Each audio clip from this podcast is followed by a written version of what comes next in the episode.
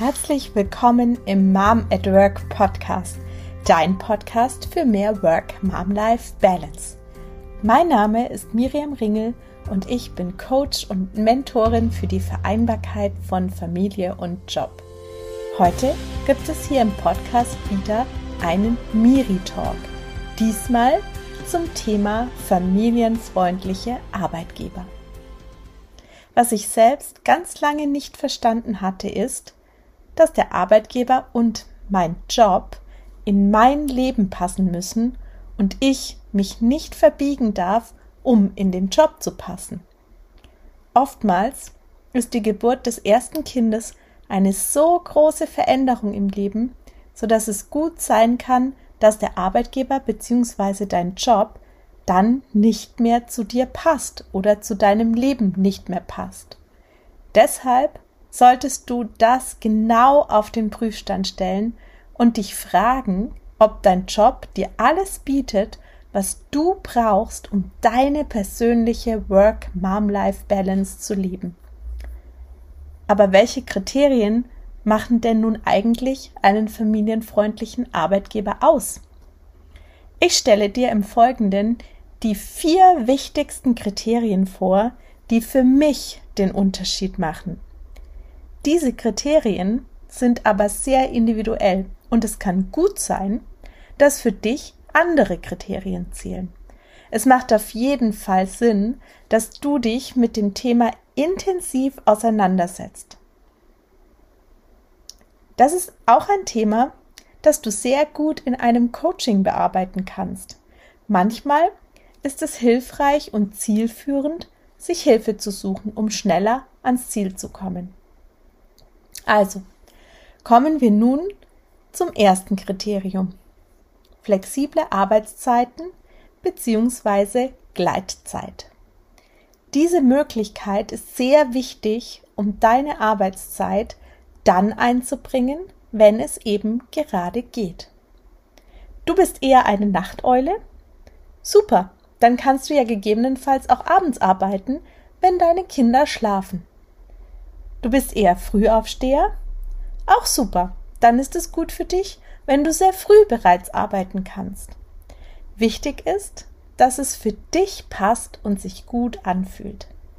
Zudem ist es ideal, wenn du dann mehr arbeiten kannst, wenn es gerade geht, und dafür aber weniger arbeitest, wenn deine Familie dich gerade mehr braucht. Das zweite Kriterium auf meiner Liste sind Karrieremöglichkeiten in Teilzeit. Teilzeitmodelle sind für Familien ein unglaublich wichtiger Faktor. Ein super Modell finde ich, wenn beide Elternteile in vollzeitnaher Teilzeit arbeiten und somit beide Zeit mit den Kindern haben. Wenn einem aber die Karriere dennoch wichtig ist, dann ist ein Arbeitgeber, der auch Karriere in Teilzeit ermöglicht, sehr wichtig. Ich gehe davon aus, dass dies immer mehr Arbeitgeber erkennen werden, dass auch Teilzeitkräfte Führungspositionen ausüben können. Es braucht nur den Willen und die richtigen Strategien und Rahmenbedingungen im Unternehmen. Zum Glück gibt es bereits Menschen wie Kerstin Stöber. Ich hatte sie letzte Woche im Podcast-Interview. Hör da unbedingt rein, falls du das nicht bereits getan hast die sich genau mit diesem Thema beschäftigen und Unternehmen zeigen, wie Teilzeitkarriere super funktionieren kann. Das dritte Kriterium ist eine Betriebskita oder alternativ Unterstützung des Arbeitgebers bei der Suche nach einem Betreuungsplatz. In großen Städten ist es extrem schwierig, einen Kita-Platz zu bekommen insbesondere dann, wenn man einen Betreuungsplatz unabhängig vom Schuljahresbeginn im September haben möchte.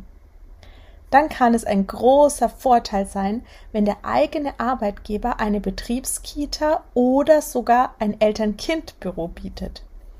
Das alles führt dazu, dass es dir leichter gemacht wird, deinen Job auszuüben, während dein Kind gut und in deiner Nähe betreut ist. Alternativ gibt es auch Arbeitgeber, die Kooperationsverträge mit Kitas haben oder dich bei der Suche unterstützen. Auch das ist sicherlich eine Erleichterung. Beim Thema Betriebskita gibt es aber noch etwas zu bedenken. Wenn du einen relativ weiten Weg von zu Hause zu deinem Arbeitgeber hast, dann macht eine Betriebskita für dich nicht unbedingt Sinn. Wenn du dann nämlich zum Beispiel einen Homeoffice-Tag hast oder generell nur drei oder vier Tage arbeitest, dann müsstest du den Fahrtweg zur Arbeit trotzdem auf dich nehmen, um dein Kind in die Kita zu bringen und wieder abzuholen. Unter Umständen macht das die ganze Sache noch komplizierter. Dann macht es mehr Sinn, dass die Kita in der Nähe deines Wohnortes ist. So, dann kommen wir auch schon zu meinem vierten Kriterium und gleichzeitig zum für mich wichtigsten Punkt. Die Möglichkeit, Homeoffice zu machen. Zugegeben, sicher gibt es viele Jobs, die man nicht im Homeoffice ausüben kann. Aber wenn es der Job zulässt, dann ist Homeoffice wirklich ein wichtiger Faktor, der die Vereinbarkeit von Job und Familie sehr erleichtert. Als mein Sohn noch sehr klein war und ich gerade wieder in den Job eingestiegen war, machte mir das zeitlich begrenzte Arbeiten am meisten Druck. Da ich meinen Sohn pünktlich abholen musste von der Kita, gab es für mich wenig Flexibilität musste meine Arbeit so timen, dass ich zu einer bestimmten Uhrzeit gehen konnte. Damals hätte ich mir oft gewünscht, dass ich abends noch die Möglichkeit gehabt hätte, etwas fertig zu machen. Manchmal wäre es nur eine halbe Stunde am Abend gewesen, die mir den Druck am Vormittag genommen hätte. Außerdem habe ich einen relativ weiten Arbeitsweg. Die Möglichkeit, Homeoffice zu machen, spart mir daher auch sehr viel Zeit. Zeit, die ich dann eben anderweitig verwenden kann, als in der S- und U-Bahn zu sitzen. So viel also zu den Kriterien, die aus meiner Sicht einen wirklich familienfreundlichen Arbeitgeber ausmachen. Grundsätzlich ist es aber auch wichtig, dass diese ganzen Dinge in der Unternehmenskultur gelebt werden. Also welchen Stellenwert haben Mütter? Werden sie nur geduldet oder sind sie wirklich gern gesehene Mitarbeiterinnen? Auch das solltest du ganz kritisch hinterfragen. Und wenn dein Arbeitgeber Müttern gegenüber nicht sehr positiv oder offen eingestellt ist, dann stell dir ganz ehrlich die Frage, ob es der richtige Arbeitgeber für dich ist. Natürlich stellt sich auch die Frage, wie findest du eigentlich heraus, wie familienfreundlich ein Arbeitgeber tatsächlich ist? Aus meiner Erfahrung kannst du dich auf die Familienfreundlichkeitssiegel nicht uneingeschränkt verlassen. Das liegt daran, dass jeder Arbeitnehmer andere Bedürfnisse hat und diese Siegel pauschalisieren. Das heißt, wenn ein Arbeitgeber genügend Punkte auf einer Liste erfüllt, dann bekommt er das Siegel.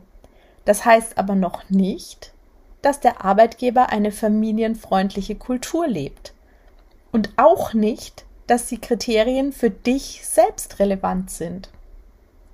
Ein guter Indikator ist dagegen aus meiner Sicht, mit Leuten zu sprechen, die bei diesem Arbeitgeber arbeiten. Du musst ihnen nur die richtigen Fragen stellen. Lege für dich fest, welche Kriterien für dich persönlich einen familienfreundlichen Arbeitgeber ausmachen. Und dann fragst du die Person, die bereits dort arbeitet, nach genau diesen Kriterien. Wenn du niemanden kennst, der bei dem Arbeitgeber arbeitet, dann helfen auch Bewertungsplattformen wie zum Beispiel Kununu. Auch da kannst du dann beim Lesen der Bewertungen genau auf die Kriterien achten, die dir wichtig sind.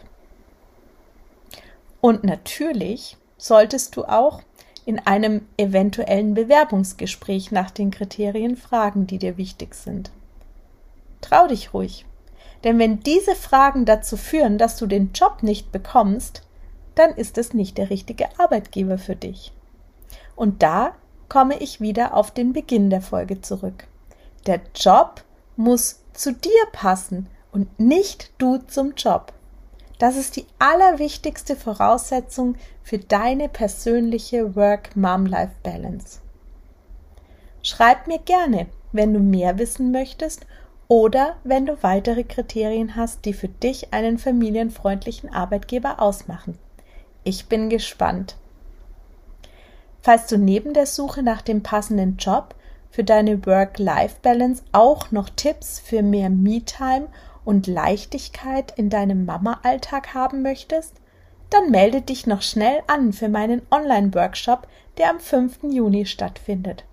Es geht drei Stunden nur um uns Mamas und mit viel Spaß und im Austausch bekommst du Strategien, die du leicht in deinem Alltag umsetzen kannst. Der Workshop ist kostenfrei und du bekommst ganz konkrete Tipps und Impulse aus den Bereichen Zeitmanagement, Me-Time, Entspannung und Ressourcenstärkung. Den Anmeldelink findest du in den Show Notes. Ich freue mich sehr, dass du heute wieder dabei warst bei der neuen Folge. Wenn dir die Folge gefallen hat, dann gib mir bitte eine Bewertung auf iTunes – damit andere Mamas wissen, dass der Mom at Work Podcast hörenswert ist. Und abonniere den Podcast, damit du keine Folge mehr verpasst. Bis bald also hier im Mom at Work Podcast. Alles Liebe, deine Miriam.